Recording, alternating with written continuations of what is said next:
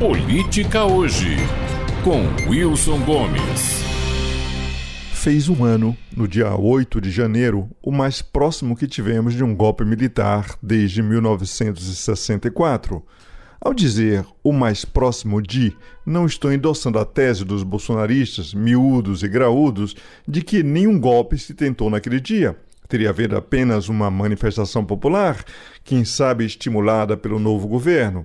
Estou apenas relatando os fatos. Qualquer que tenha sido a intenção naquela ocasião, ela fracassou. No entanto, o insucesso não decorreu da falta de propósito de se iniciar algo que pudesse resultar na tomada do poder pela força. Em manter Bolsonaro no governo, mesmo após perder legitimamente uma eleição popular, e terminar com a prisão e morte de opositores do novo regime.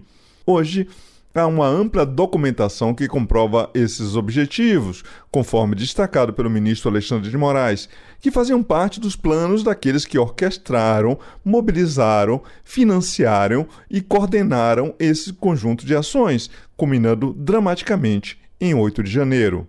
Antes do dia 8 de janeiro, contudo, houve uma extensa construção de alegações e narrativas que serviriam como justificação ideológica para a possível tomada de poder pela força em caso de derrota eleitoral.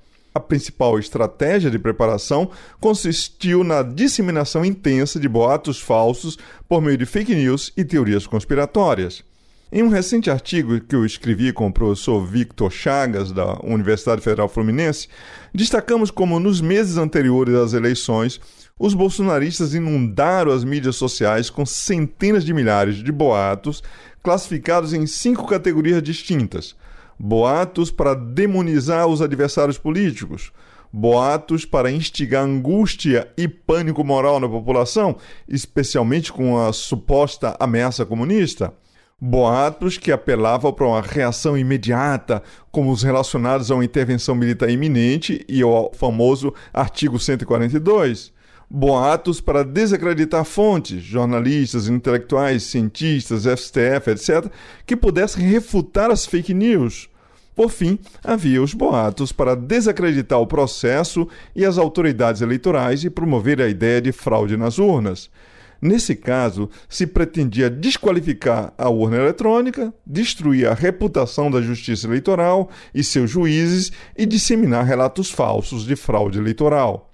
A preparação incluiu também uma série de declarações públicas por parte de Bolsonaro e seu círculo íntimo, seja em discursos, lives ou entrevistas. Essas declarações comumente envolviam ameaças de desobediência ao judiciário, alegações de perseguição por parte do Poder Judiciário e da imprensa, promoção da ideia de que Bolsonaro e as Forças Armadas formavam uma entidade inseparável acima da divisão dos três poderes, com capacidade para tomar o controle do país, e a representação de um vínculo orgânico e carismático entre Bolsonaro e o verdadeiro povo brasileiro, supostamente acima dos arranjos institucionais da democracia liberal. Esses episódios foram observados ao longo dos anos, especialmente nas proximidades das eleições, evidenciando a pavimentação ideológica para algum evento sério. A tentativa de sedição nos Estados Unidos, liderada por Trump, seguia um roteiro semelhante, embora tenha fracassado.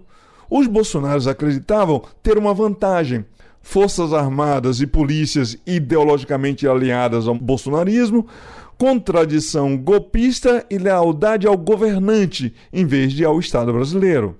No entanto, a adesão total dessas forças à aventura proposta não ocorreu, felizmente. Não foi, contudo, por falta de tentativa. Os acampamentos sediciosos aconteceram em áreas militares.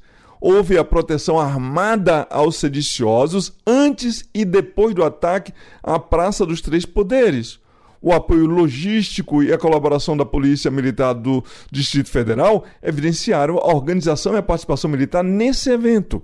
Ficou claro que a intenção era declarar uma GLO, colocando as Forças Armadas no centro da governação do Brasil, com poderes de autonomia que certamente não teriam metas nem intenções democráticas.